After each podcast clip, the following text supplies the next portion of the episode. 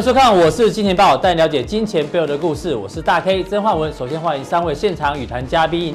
第一位呢是资深媒体人阮慕华，第二位是老王，第三位是阿司匹林。我们来看一下今天的全球股市，包括从昨天开始哦，其实呢进入所谓的这个震荡期哦，这个指数呢是涨跌互见，而且是小涨小跌。但比较特别呢是在香港，香港股市呢这五个交易日来啊，已经跌了一千六百点哦。所以香港事件呢，会不会引发全球金融的动荡哦？待会我们跟木华哥来做讨论。那今天要特别关注的部分，反而在汇率的部分。这个台币呢，今天再度的一个贬值哦。如果你从 K 线上来看的话，台币已经连续两天贬值了，所以呢，台币暂时是止升。再加上外资昨天是卖超，也终结了连续二十二天的买超，所以外资的停止买超加上台币贬值呢，会不会让台北股市的指数继续做整理？待会阿哥会跟我们做讨论。不过呢，今天最重要的消息呢，为什么今天要聊到香港？因为呢，我们觉得香港的这个街头运动啊，已经进入到一个所谓的关键转折期。什么意思？因为呢，昨天最新消息是香港的中文大学哦，他们宣布本学期及时结束，那课程呢也及时取消。换句话说，香港中文大学的这个进入了就是不再上课，然后呢，这个学期结束哦，要等到明年一月六号才开始。简单来讲哦。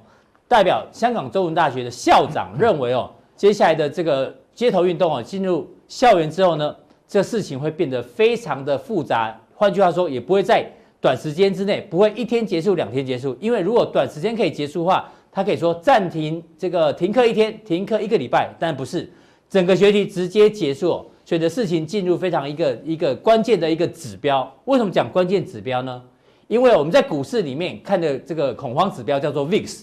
可是呢，香港的这个街头运动，我们觉得关键指标就是当呢这个警察进入校园之后呢，就是一个关键指标。所以来请教一下慕华哥哦，这个事情呢，也许后续呢会变成所谓的全球资本市场所谓的黑天鹅，也许会变成这样哦。那第二个黑天鹅呢，我们再来关注一下，昨天川普的这个通乌门的听证会有正式召开，因为呢他的弹劾案呢、过去三个月好像开了十六场的公听会。终于呢，第一个这个正式哦，而且是在网络上直播，首次第一次哦，而且这是美国史上哦第四个总统被这个弹劾调查。那我们知道昨天的内容哦，待会慕驊哥会补充。但是以川普的个性哦，如果你现在用力弹劾他，以川普他的这个暴跳如雷的个性，很可能哦随时会有惊人之举。所以这个问题要问阮哥哦，这个黑天鹅我们刚刚提到香港呢，这个关键转折出现了。那川普未来如果呢，随着这个通通乌门的事件暴跳如雷之后，也可能会引发第二个黑天鹅。如果这两件事情合在一起，你觉得全球资本市场怎么看？所以为什么这几天啊，台股在盘整哈，而且呢是偏向弱势盘整啊，向月线靠拢啊，最主要就是。开始啊，嗅到国际上面很多的变数了哈，这个不像先前这么乐观，外资连续二十二个交易日买超，哦，到昨天已经转为卖超了，对不对？好，所以你会看到资本市场啊，的确是受到国际啊重大消息的影响。首先来讲香港，嗯，香港问题啊，其实不能轻忽啊，你不要讲说啊，香港弹丸之地，哦，这个香港再乱又怎么样？我告诉各位，香港股市可是全世界市值排名第三大的股市哦，第三大，对啊。香港股市还记得吗？在今年四月，一个大新闻说，哇，港股的市值超越日股，啊，变成全世界第三大。大 K，你知道当时的港股市值多少吗？五点八兆美金啊！五点八兆美金，哎，超越了日本股市的市值啊。嗯、那五点八兆，你刚刚不讲说，短短几个交易日跌掉了一千六百点，一千六百点算是几趴？一千六百点，差不多三趴四趴左右，对不对？是数千亿美金就已经灰飞烟灭了。对，好，所以短短的几个交易日就已经造成了数千亿美金在股市的市值蒸发掉了。好，所以说呢，香港如果乱，这个国际中心一旦动荡，哈，首先牵连的就是亚洲金融的市场，哈，那另外呢也会影响到全世界的金融市场，同时也会影响到中国大陆的金融市场，非常的深刻，因为。香港是大陆的离岸金融中心啊，对，哦，离岸人民币最主要的交易市场啊，以及中国大陆最多的企业在香港筹资啊，不要忘了，十一月还有阿里巴巴在香港准备 IPO 超过一百亿美金，这个礼拜五，嗯，好，所以说呢，我们要密切注意香港的情势哈，是，那香港的情势，等一下再加上川普被弹劾的这件事情哈，会不会成真呢？那这两个事情会不会结合在一起，变成所谓的超级完美风暴？对，超级黑天鹅。对，大家现在都在等着看的哈。所以为什么市场最近会比较谨慎？当然有另外一派说法了哈，就是说不要让台股涨得太快，以免到明年一月哈行情先做完，好，所以先拉回一下，等十二月再攻，这个可能性也有。当然我想啊，种种可能性我们都不要把它排除掉。像之前这个穆迪信评机构也把香港的平等调为负向啊，没错，我怕这个股牌效应会一棒接一棒，而且香港的经济如果一旦持续衰退的话。好，外资持续撤出，如果港香港的楼市崩掉的话，那还得了，对不对？因为这个香港的楼市大家也都知道，那个整个市场规模是非常大的哈。好，那我们首先来讲说，你刚刚讲说最最近这两天呢，香港可以讲说是变成了一个战场。对，大家可能没有想到，我们过去啊到香港去吃喝玩乐，对不对？哈，买衣服，然后吃美食，一直买一直吃，一直买一直吃，觉得香港是一个天堂，购物天堂、美食天堂，就现在这个天堂啊，快变成地狱了。好，为什么呢？因为港警队居然呢围攻中文大学，是这件事情啊，可以讲说是非常严重了。大家都知道，中文大学是香港第一大学，对，而且稍微查香港排名哦，香港中文大学大概是排香港第三，但全球很高，排第五十七名。什么概念？台湾大学哦，排名是一百二十名，对，香港中文大学排五十七名，没有错，很厉害。香港中文大学啊，可以讲说是。香港人视为民主的圣地啊，嗯，哦，那居然呢，呃，港警队可以用烟雾弹哈，然后可以用布袋弹呢，这个直接围攻港这个香港中文大学，连中大校长出来阻止都没有用，嗯，你就知道这个事态多严重了哈。那更严重的是什么？你知道吗？这一次的反送中啊，已经被北京定调为所谓的颜色革命。颜色革命也对，北京就认为说，其实你们根本不是为了反送中啊，不要鬼扯了，嗯，你们今天。的目的呢，就是要发动一场对北京的革命，就是革命了，就是反对北京的统治就对了。嗯，所以北京已经把这个香港的的动乱呢定位为是一种所谓的颜色革命，而这个颜色革命啊，他们是靠什么在串联？就靠网络在串联啊。哦，所以说先前一直在传言说。呃，临阵非常有可能实施所谓的紧急法，嗯，哦，然后呢，要把香港全面的网络封锁，对，为什么呢？让这些呃抗争的人呢不能用网络来串联，所以说昨天这个谣言四起哈，呃，甚至有谣言说呢是为了网断香港。哦。去围攻中文大学是为了网断香港，你知道为什么吗？嗯、因为在中文大学里面有香港最重要的全港哦是。的网络交换中心。哦，在香港中文大学对，也就是说呢，嗯、香港的网络全部是透过中文大学在做交换的，是。哦，也就是说呢，在中文大学这个网络交换中心一旦这个呃被港警拿下来的话，它、嗯、就可能可以进行网络上的管控，而。呃，香港的讯息呢，就必须要在这个境外去做交换了，因为在境内做难度就更高。在香港本地做交换，那个速度会非常快，对，哦，不需要绕道到境外。当然说，呃，完全断网可能性不高，哦，但是问题是，它可以掌握了这个中心的话，其实呢，对于这个呃整个抗争族群来讲啊，是失失掉沟通联系会变得非常对，失掉了一个很重要的堡垒了哈。所以说，在这样的一个情况之下呢，为什么大家？会对峙的这么严重哈，而且呢，港大也发出了禁制令了嘛哈，就是说不准港警啊这个没有搜索票的情况进来校园，主要原因在这个地方哈。那我认为香港下一步会怎么走，你知道吗？嗯，怎么？我认为紧急法哈应该是会出来，会推出，会出台。你还记得先前不是有反蒙面法吗？对，其实反蒙面法就是已经是紧急法适用了，也就是说呢，它不经过立法会，直接由这个特首。啊，然后呢，直接发布的这个命令哈，对，或者是法令呢，叫做紧急法，等于行政命令就可以执行了。对，不需要经过立法会。好，所以说呢，我认为后面哈，整个所谓的网络管控也好，宵禁也好，甚至香港人讲的戒严也好，停工停课停市也好，对，都有可能会因为紧急法这件事情啊，而引爆到最后的这个最高点。好，所以说我们现在呃观察，就是港府现在目前呢，它要怎么样去。这个处理香港问题现在看起来非常棘手了，然后就是港港人叫做已经进入到了所谓的蓝草阶段了。蓝草阶段，蓝草是什么意思啊？香港人讲蓝草就是同归于尽啊，同啊这么可怕？对呀，所以说香港现在已经出现了叫所谓的全港蓝草，哦，全港同归于尽。那在这样的一个情况之下，你想港府怎么能做呢？港府现在的做法就是最后就是动用紧急法，紧急法。哦，所以我觉得后面可能就是这一招了了哈。好，那。这样的一个情况演变下面哈，当然我现在要做一个衍生性的这个预判哈，就是香港情势越烂，北京越不可能放松网管，这个逻辑成不成立？这绝对是这样，绝对是成立嘛哈。你可以看到哈，其实五月份那时候本不是本来要签约吗？那到最后一刻，不是说北京毁约吗？对，事实上，北京后面传出来的说法是什么？是美国啊，在这个合约上面要硬加上几条他们绝对不可能接受的事情。加上哪一条？就是所谓的互联网全面开放。全面开放，对，也就是说呢，中国大陆必须要去同意哈，呃，美国的互联网公司呢进入到中国大陆，哦，那而且你这个互联网要全面开放，那我请问你。这有可能发生吗？绝对不可能啊！这个互联网全面开放，那不就是香港的下一步吗？是。所以说，在这样的情况之下，我认为说这个事情呢，一定会牵扯到哈最新的美中贸易谈判哈贸易贸易战的一个情况哈。所以你可以看到说，所以你觉得接下来这个谈判会不太乐观？对，我认为这个谈判要签署第一阶段协议，除非美国不加这些。中国大陆无法接受的条款，好，不然是不乐观的哈。那多维新闻也讲得很清楚啊，他说美中贸易谈判内情解析，大家要知道多维新闻是什么样的特色，对不对？哎，多维新闻有什么样的一个角色吗？多维新闻基本上呢，就是这个呃中中国官媒的喉舌，啊，这个网络版就对了，是啊，所以说呢。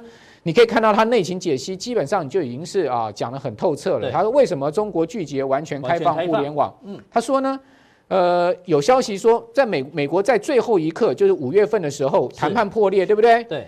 美国在最后一刻提出中国无法做到的要求，包括完全开放互联网、开放放松对互联网的掌控、取消外国云计算公司将所有数据储存在中国的要求。就是说，美国要求什么？就是说，我的云端数据啊，哦，我必须要移出中国，而不是储存在中国。对，哦，那这些呢，都是所谓大陆不能答应的条件。这就当初习近平主席最后他这个翻盘的原因，对，重要原因之一。所以说呢，你可以看到十月份不是大陆还办了一个所谓第六届的世界互联网大会，互联网大会吗？然后在这个会中啊，还大批美国网络霸凌嘛。对，好，所以说基本上我认为。在这样的一个情况之下，美中贸易谈判为什么今天 CNBC 啊，呃，以头条消息秀出来说，美洲贸易谈判对现在目前触礁了，是因为几个大家无法同意的因素。啊，什么因素呢？他讲说，第一个，美国要中国大陆把那个五百亿农产品采购金额直接写在合约上面，对，好，大北京不能接受。嗯，那另外呢，要求北京啊。要呃做那个技术移转的管这个管控啊、呃，然后你就不能强制技术移转了哈。是。那另外呢，就是说在 IP 智慧财产权上的保护，那这些都是涉及到互联网嘛。对。而且这个中国大陆官方有讲啊，这次要签的这个协议啊，不能只有单方面看起来美国对美国赢，对，不能这样绝对不能接受。没错，所以对习近平来讲，这是一场又吞不下去。所谓所谓共产。党执政政权的保卫战，那你觉得有可能会同意吗？再怎么样，经济再怎么差，我也不可能同意这些条件。是好，所以说为什么华为禁令十一月十九号绝对是不可能撤除的？好，我跟各位讲，已经非常明确这些消息了。这个预测哦，对，华为禁令解除不了，解除不了了，绝对不会解除的哈。所以说，呃，在这样的情况之下，当然北京在等的另外一个转机是什么呢？就是川普面临到重大的一个危机。对，哦，那。你知道那个美国众议院哈进行川普的弹劾调查啊，秘密听证总共举行了六周的时间，就是说从开始啊这个收集资料，对，好到准备要去弹劾这个川普啊，到最新的所谓的公开听证会哈，总共已经有六个礼拜的时间，传唤了非常多的证人，对，直到呢我们可以看到最高潮发生了，好就在这两天呢，美国众议院在国会山庄呢举行了所谓的公开听证会，就是把这些呃过去我们。不公开的一些资料呢，全部呢呈现在你们面前，而且在社群媒体直播。对，在社群。在昨天晚上台北时间十一点的时候，没错啊，有两个这个这场听证会有两个这个呃关键人物，关键人物来主持哈，一个是呃众议院的这个民主党的呃这个情报委员会的主席谢安达，哦，这个人是被川普视为眼中钉的。是。那另外一个呢是护航的哈，就是共和党的这个议员呢。努尼斯，好，这个人是来护航的，好，当然美国就是说所谓的刑事正义啦，哈，就我我我有民主党，我也要共和党，大家都可以问证人，好，大家各问，可以平衡一下，各问四十五分钟，好，然后呢，其中再选出一些呃双方的议员，可以每个人发问五分钟，来问两个关键人物，啊，这两个人，啊，一个叫做 Kent，一个叫做 Taylor，是，那 Kent 跟 Taylor 是什么何许人也呢？啊，这个 Taylor 呢是。美国驻在乌克兰乌克兰的代理大使是代理大使。那 Kent 是谁呢？Kent 是美国国务院啊，主管俄罗斯事务的驻青。对啊，那这个两个人呢，发表的证词啊，都不利川普，都不利川普啊，尤其是这个 Taylor 是最主要的证人啊。他说呢，的确他知道说川普啊是有这个有有这样子啊所谓的对那个泽伦斯基施压啊，要去调查拜登的这样的情势。对，他说他卡了这个川普，因此然后卡了乌克兰的这个什么三十多亿美金的军事补助。对，所以说呢，基本上哈。Taylor 的证词不利川普啊，Kent 的川的证词也不利川普。好，可是呢，当记者问到川普说：“哎、欸，你你有看吗？你有看吗？哈，这个呃，公开听证，你的看法怎样？”他说：“他说那个是个笑话，嗯、我连看都没有看，我连一分钟都没有看，因为我要接待那个土耳其总统埃尔多安呐，比较重要，我根本没有时间去管这个猎巫行动而已。对，就是说这个是个笑话。对，好，那。”呃，为什么川普哈会这么老神在在？大概你知道原因在哪里吗？好，川普为什么会这么老神在在？最主要是啊，现在川普已经被啊美国共和党啊视为是超级神主牌。超级神主牌。对，就算是众议院弹劾通过啊，我认为众议院的弹劾是会通过，有可能会过啊，因为举行完公开听证之后啊，这个众议院就安排投票程序了嘛，哈。那只要二分之一通过就过了嘛，那应该众议院是会过，但送到参议院哦，川普啊是共和党老人在在啊，对，因为要三分之二通过啊，以现在目前参议院共和党是多数党的情况之下，只要共和党内不倒戈川普的话，哦，这个案子是不会过的，哦，所以川普为什么老神在在？因为呢。共和党里面现在目前的这些主要的议员呐、啊，对川普来讲啊，都把他奉视为教主形态啊。对，因为第一个共和党它本身也没有其他的这个竞选对手，都在总统部分。对啊，第二个真的要翻盘，要二十几个这一个参议员哦，倒戈，没错，这难度很高啊。这这一点到川普很厉害，他真的是牢牢掌握国会的一个总统。对，好，所以说他掌握美国的这个呃主要的这个呃共和党在。那个参议院的多数党这些议员，然后掌握的非常的牢，所以说基本上就认为啊，你这个笑话，你再怎么样，你众议院也动不了我，是啊，因为参议院还是最后我的金钟罩，所以我觉得呢，这两个超级完美风暴会不会结合在一起？弹劾案这件事情啊，要变成风暴可能性不高哦，好，反倒是第一个，反倒是香港的问题，我们得好好的持续观察下去啊，要把它当成是一回事啊。好，非常羡慕啊给我把这个两个完美风暴做一个这个。比较明确的这个预判跟解析。好，另外来看一下我们最近很受欢迎的一个单元呢，叫做心灵毒鸡汤。那大家可能不知道心灵毒鸡汤的始祖是谁哦？今天跟大家报告是这个法国的哲学家叫做叔本华，他是心灵鸡汤的呃心灵毒鸡汤的始祖哦。为什么要讲这件事情呢？来，我们看一下这句话哦，很多人喜欢用，要么庸俗，要么孤独。比如很多女生哦。可能没人追，或是这个追不到，他说我要么庸俗，要要么孤独，意思说我宁愿这个孤独哦，让大家追不到。可很多女生不知道这句话谁讲，今天告诉你，就是叔本华讲的。但是呢，这个跟我们我是金钱豹有什么关系哦？我们觉得这句话也很适我，很很适合我们，我们把它稍微修改一下。因为我是金钱豹，我们这个努力了这一两个月以来哦，其实粉丝不够多，你知道吗？才一万七千多人吧，其实粉丝数很少。不过呢，我们跟大家讲哦，我们拒绝庸俗，我们享受孤独。对，虽然呢 我们粉丝不够，可是我们要激励自己。对，我们不要跟大家一样，大家都要做业配，我们先不先不做，先不做业配。很多人找我们做业配哦，但是呢，我们就是拒绝庸俗。对，也许以后会做，但至少现现在先拒绝。我不能享受庸俗，拒绝孤独吗？那就更啊。享受庸俗，拒绝孤独。那现、啊、现在台面上都这样啊。真的哈，有有时候庸俗一下，大黑你蛮好。大黑你上礼拜要跟我说你想夜配 SK two，没有，我很想这样，可是我怕我们粉丝粉丝想要享受孤独，他拒绝庸俗。哦，对，对对对，但还是希望大家多支持啦。对，在交易之路上，孤独是有必要的啦。嗯，孤独都是赢家啦。好，这个是我们制作单位选的，老王也选了一个。叔本华里面的心灵毒鸡汤，老王，你帮我们解释一下。我有对自己卓越才能跟独特价值有坚定不可动摇之确信之人，才能被称作骄傲。这是下面这句话是有毒就对了。这句话没有，这句话简单讲，这句话就是告诉你说，你要相信自己，相信自己。对对对对对，唯有对自己卓越的才能跟独特的价值有坚信，不可动摇。我我有阅读障碍，那这简单讲，这你要成为一个。很厉害的交易者哦，你第一个你一定要相信自己，嗯，一定要做到相信自己的才能。如果你都怀疑自己，你在下单那一刻你都怀疑自己这个决定是不是对的，其实你很难成为一个成功的交易者。哦、简单讲是这样，然后才被称为骄傲，才被称骄傲。意思、哦、就是你做不到就不叫骄傲，做得好叫骄傲，哦、做不好叫膨胀啊。哦、嗯，对，所以刚刚好，就一天讲一次 叫做骄傲，你叫做自信，一天讲三次就膨胀。阿哥大师，你是礼拜五才讲的，对啊，投资心法，你今天怎么就上升了？我今天是毒鸡汤啊，今天讲是有毒的啦。好啊，这个阿哥你上来，阿哥也选了一个，这才有毒啊，对啊，我找有毒。这个有点有趣哦。如果我们怀疑一个人说谎，我们就应该假装相信他，因为他会变得越来越神勇而有自信，并大胆的说谎，最后反而会揭露自己的面具。好深哦，这句话。不用揭开它，它最后怎么样？它就自己自爆了啦，你知道吗？就加速它膨胀。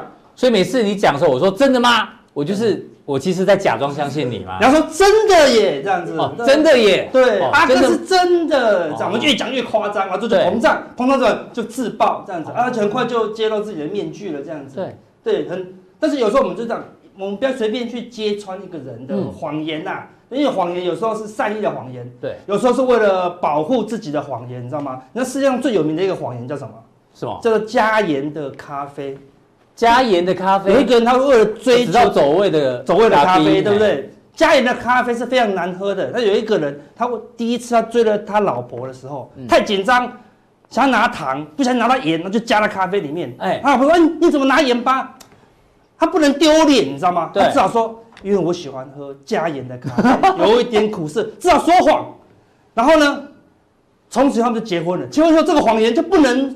揭破，你知道吗？真的耶！他就喝了一辈子的咖啡，我选择相信你。对，直到他临终的时候，才看到老婆讲说：“加盐咖啡真难喝，但是我骗了你一辈子。”我以为那个加盐的那个沙士是这样来的。哦，不是，加盐沙士蛮好喝的。加盐如果说谎，如果可以说一辈子，那也是一绝，你知道吗？对，所以我们说，要么就活在谎言当中啊。嗯，对。但是我们每一个人，我们都先相信他。就像股市也是一样。也许最后会反转，我们现在还是先相信他。嗯，事实就是事实嘛，事实胜于雄辩。嗯，反转那一天，他说谎那一天，他自爆那一天，我们自然就会看到了。在还没有自爆之前，我们都先相信他就好了啦。对对，但行情走到这里，啊，行情走到这里，但到底会不会反转？对不对？那么一样看一些关键的数据嘛。到底这个行情在说谎，只是跟在这边是一个假的谎言。对，我们要转折之前要先讲。对，现在指数在震荡，我们要讲在前面。对，我们看是不是转折了。那我之前有遇过一个很大的转折，你知道吗？什么转折？我去爬，我之前住林口，我住我去爬观音山，林口最近的山就是观音山。我也爱爬山啊。对啊，爬到一半那很累，你知道吗？那我就哎，这有个凉亭，太好了，我就坐着休息一下。好文青哦。对啊，然后一转头就看到这五个字。弱者俱乐部了，他跟我讲，你在真的有这个东西吗？有，就在观音山，跑过观音山都知道哦。对，他说你在休息嘛，这是给弱者俱乐部休息的啦，强者没有在那边坐这么久的，你知道吗？对，马上就站起来了，继续爬，你知道吗？不错哎，你爬到山顶，他就给你一个奖励，叫做硬汉杯啦，对不对？就是硬汉啦。对，所以现在全球的股市到底是弱休息，准备变成弱者俱乐部，就是休息不爬了啦，嗯，准备要往下了。还是呢？现在的股市正在抵抗所有的利空，抵抗香港的利空，川普在抵抗啊，被那个弹劾的利空，弹劾的利空，弹劾全部都抵抗过后，再往上爬，啊，真的就是硬汉杯啊！哦、那我们给大家几个关键的啊数据，对，来看一下全球到底是弱者俱乐部还是硬汉杯哦。先看最近比较弱的恒生指数，嗯、这是雅股最弱的十那个元凶啦，对不对？对可以看到这张展。一天、两天、三天、四天、五天、六天哦，是一二三四四天就灌破六天的红 K，对，这个就是利多空力道的展现呐。嗯，代表什么？空方的力道是比较强的啦。对，那我们之前说过，这个地方是真突破。对啊，那时候你不说是什么差？钻石差。钻石差。但钻石差出现谎言了嘛？对不对？就这个香港以为会慢慢的和缓，就是谎言，对不对？他竟然攻进校园。市场马上就扭转，对不对？那扭转，我们就相信这个地方是真的啦。我们帮你发明一个词好了，钻石差的失败呢，叫做玻璃差啊，玻璃差就破掉，对不对？对假钻石啊，这好像有点难听诶，玻璃差。不要乱讲，这种词是没有了哈。所以它现在打破，它会崩盘吗？认为个人应该是还才是不会的，嗯，但是它可能会从上涨怎么样，可能先转为大整理了。哦，所以香港暂时这个高低点哦，可能就变成一个区间，除非。事情再度恶化了，因为现在已经恶化到一个程度，就到这里了，打回一个季线的支撑，这是有支撑的，毕竟它本来转成中多，打回季线，它会有一定的支撑呐，哈，对不对？所以，呃，阿里巴巴上市会不会有个刺激？我们还在观察，好，会不会让这个香港起死回生？但是回生。它这个高点会有很大的反压，因为很多人套牢。但是说，哎、欸，香港弱，好，入股是不是就弱呢？好像没有哦。我们来看，好像还好哦。香港股市不是上海股市就相对很强哦，对不对？大家很关心上海股市，这个地方一样哦，用一样的技巧哦。嗯。上涨一天、两天、三天、四天而已哦。看这边下跌半天，都跌不掉这个低点哦。跌不破就是跌不破，跌不破就跌不破，哦、对不对？这支撑它就是支撑。跌不破就叫支撑，香港一次就跌破，像这个跌一次跌不破，跌两次跌不破，跌三次还是跌不破哦。好，所以上海股市这个地方哦是有明确支撑的啦。好，那会有明确支撑，当然是什么？我们之前讲的啊，大陆已经怎么样，准备要开放一些东西了嘛，所以大陆很明显做多，明显要做多的话，第一点它就会有一个有效的支撑，所以未来往上突破这边地方跌一天、两天、三天、四天哦，跌了四天跌到这里。什么时候上海要发动攻击？嗯，看突破的速度啊。这边跌四天，如果可以三天就过高，像这个地方跌一天、两天、三天，一天、两天、三天，三一样三天，它三比三就干掉你喽。对，就就整理，表示这个力道是比较强的，哦对不对？好，那未来就要三天就突破这个高点的话，那我就跟你讲，哦上海股市有机会发动，会突破这个哦，上升趋势线。那比上海股市更强是什么？是上海股市的什么权值股啊？A 五十，A 五十哦，位阶比较高。对，上海股市是怎么样？是往下打，对不对？打那个相对低点。好，再你看，A 五十是往上走哦，对不对？它每一个低点都跌不破，每一个低点都跌高点都过哦，高点都过哦，对不对？高点都过高，低点都不破低，都还是一个多头的格局。那是 A 五十就是五十档权值比较重的嘛，代表全世界的外资还在卡位当中哦，还是争相卡位。而且这地方看一天、两天、三天过高，我们看到三天过高，它就是一个攻击多方强劲的讯号。这个地方连一天、两天、三天、四天、五天、六天，嗯。给你跌了一倍的日子还跌不破，跌不破，表示说这个地方哈支撑非常的强劲呐，所以 A 五十哈未来可能是有机会的，好，所以 A 五十还是外资好认为入股还是有个机会的，好，那我们另外看一个最关键的，说现在是到底网友都在问黄问黄金，对了，说哎最近是不是逃命坡？股市是不是逃命坡？不是，黄金才是逃命坡啊，嗯，你们看黄金跌破了大颈线。也有反弹，如果不过这个颈线，没有，如果没有站回去的话，如果没有站回去，如果站回去，就代表什么？整个香港的情况，或者说美国和川普被弹劾的情况会升温，或者中美贸易战会恶化，对不对？如果没有，代表这个黄金它只是一个反弹的逃命坡，因为接接下来降息的几率是少之又少，除非股市大崩盘，黄金才会成为避险资金的去处。如果没有，黄金再一步。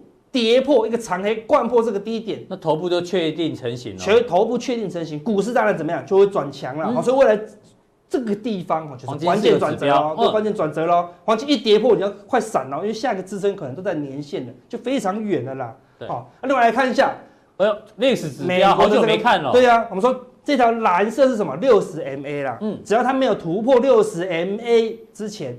好，表示什么？都别惊，都风平浪静了。突破你再开始担心，都还来得及，对不对？之前有几次突破，你在担心都还来得及。大概在什么价位啊？目前是十五点四九左右，对不对？好，那目前是在一个相对低点，哎，它都没有破底哦，对不对？都在相对低点的来回震荡，哎，结果 VIX 没有破底，然后呢，他们台湾的台湾的最有名的富邦 VIX 零零六七七一也没破底，他说，哎，对呀。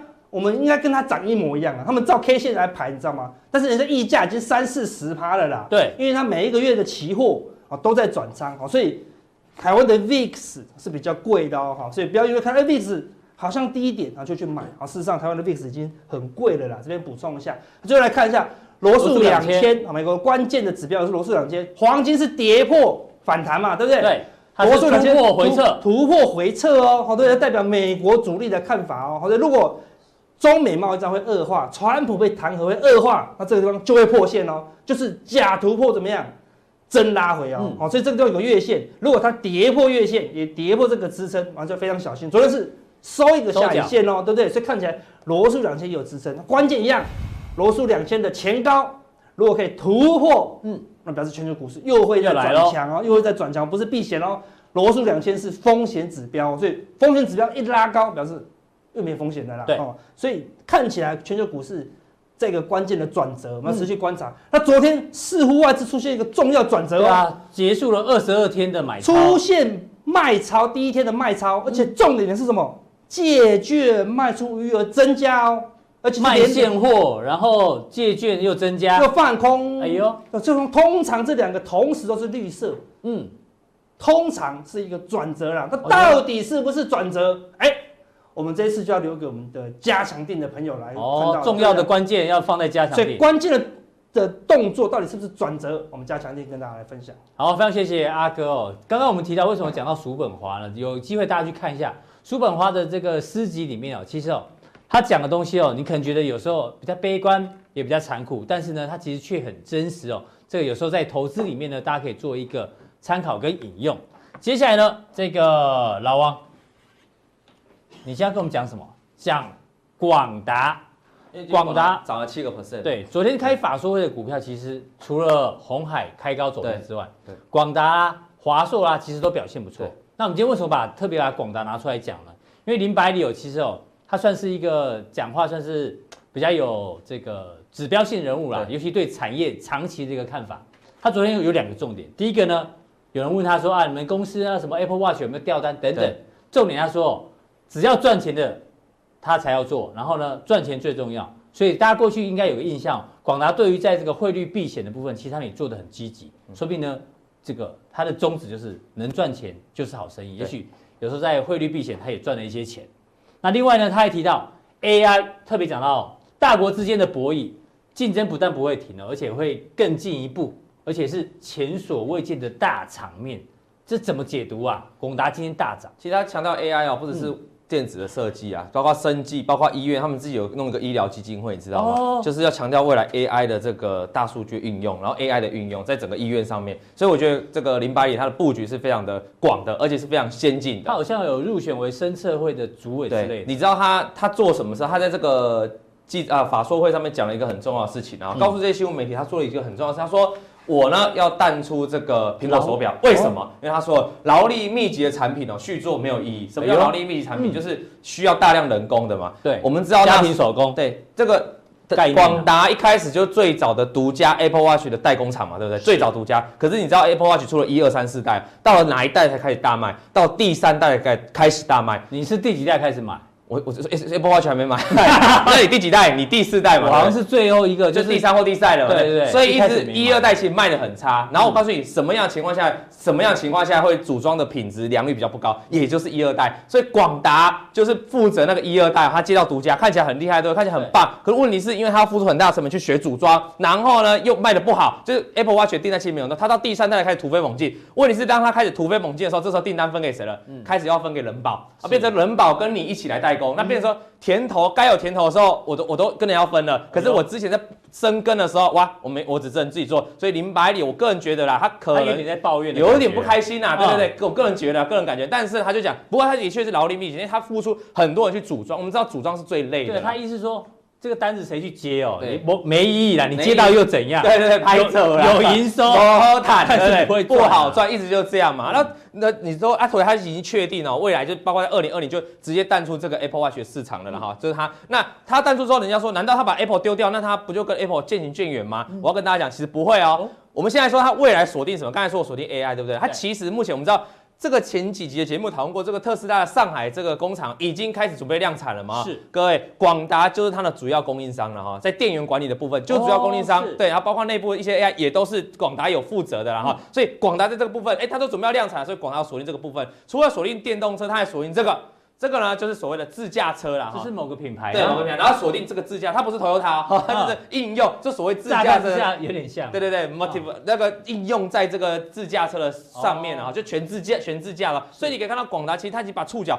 按照他就刚才讲的嘛，他不想再做劳力密集产业了，他开始开始去找一些未来的科技，或是附加价值、附加价值高的，像这种毛利比较高的电动车是毛利比较高的，这个自驾车未来也是个商机嘛，因为大家已经开始习惯，慢慢习惯电动车，接下去就叫自驾了嘛。还有呢，还有这什么大家不要以为它淡出 Apple Watch 之后就啊就没苹果淡之后错了，它未来会生根在这个 Apple TV 相关的供应链组件，都要非常有，包括伺服器都有可能。那你没有买 Apple Watch，你有买 Apple TV 吗？这个也没也没有，我没买原因是为什么？因为我现在被 Netflix 绑架，就我觉得它的东西真的还看起来比较好。那因为它有提供试用嘛，是就是。未来等它慢慢充实之后，就好像我前几年也没有订 Netflix 啊，嗯、可是当它东西慢慢充实之后，你就会想去订了嘛，对。对，那因为它刚推出来嘛，起步比较慢，所以也许未来会是个主力。因为其实大概你知道，现在很少。我那天看到一个新闻哦，这第四台啊，拔线的哦，又多了两多了两万一一两万人在对，反正很很快就拔线了，所以意思说这个会是未来的主流。所以你看刚才那个林董事长说布局这些比较前先锋的前进的哈，这确实是真的。之前乙哥有来讲的，因为昨天这个迪士尼不是大涨吗？对。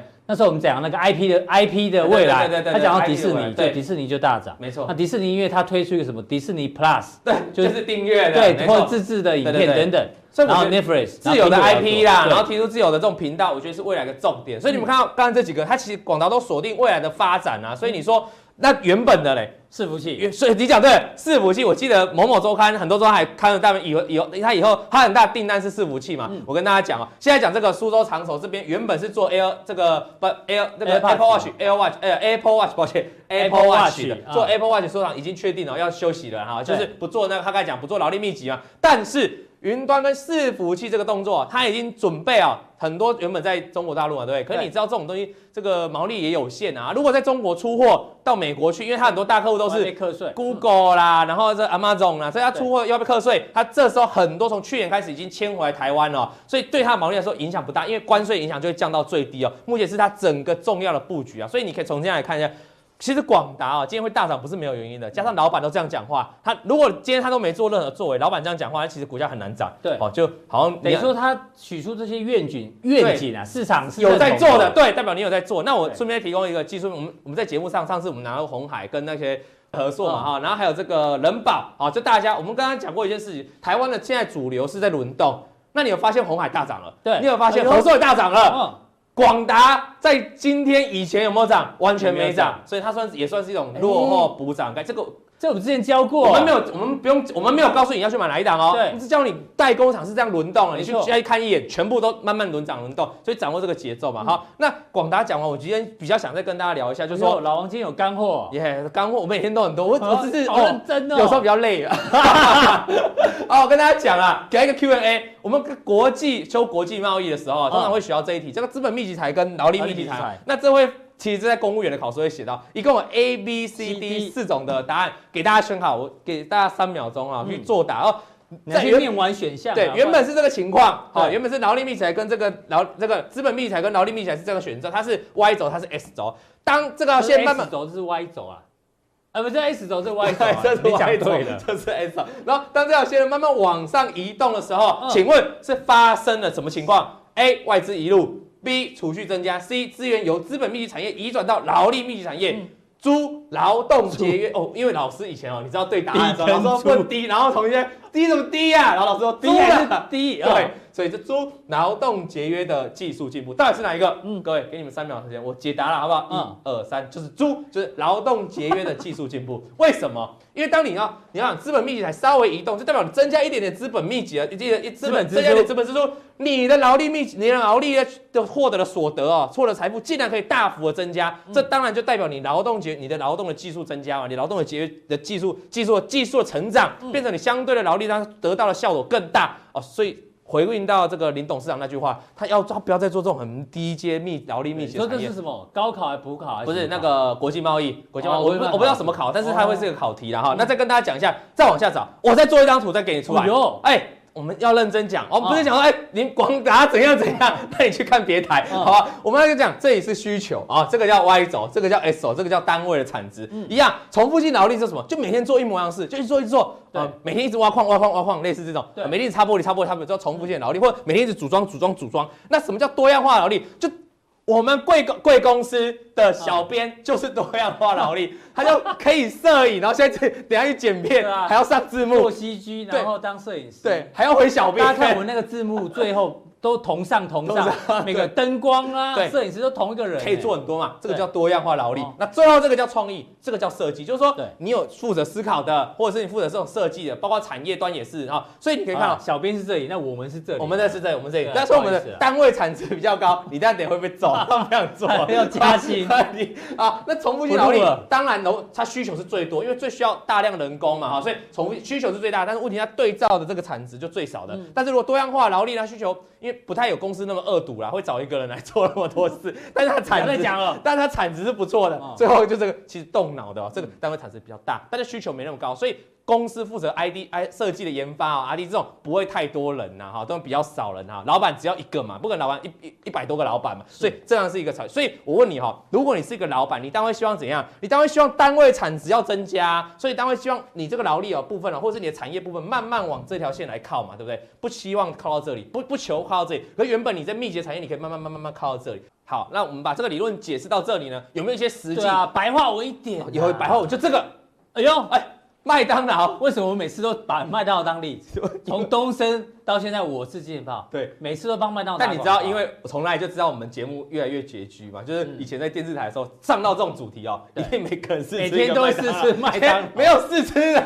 好了，没关系，靠，感谢大家抖继续帮我们多订阅，然后分享啊，转贴啊，多多按赞加小铃铛哈。对，我们不要享受庸俗，对。我们要享受孤独，孤独不是哦，不，我们要享要享受，我们不要庸俗，但是也不想孤独，好不好？对，那为什么要提这个麦当劳？其实我最近很常吃这个得来素了，因为上上班太忙，方便。那方便的时候，我每天蛮期待得来素，因为提来得来素是有时候是有女生，有没有？我就故意就故意把我的音乐调成英文的，然后要大声一点，要嘣嘣嘣，然后打开窗，哈哈享受到以为会被搭讪呐。为什么放成英文会被会被搭讪？因为放台歌，妹妹不是我教你一招，下次你不要放，你就假装手机拿起来就。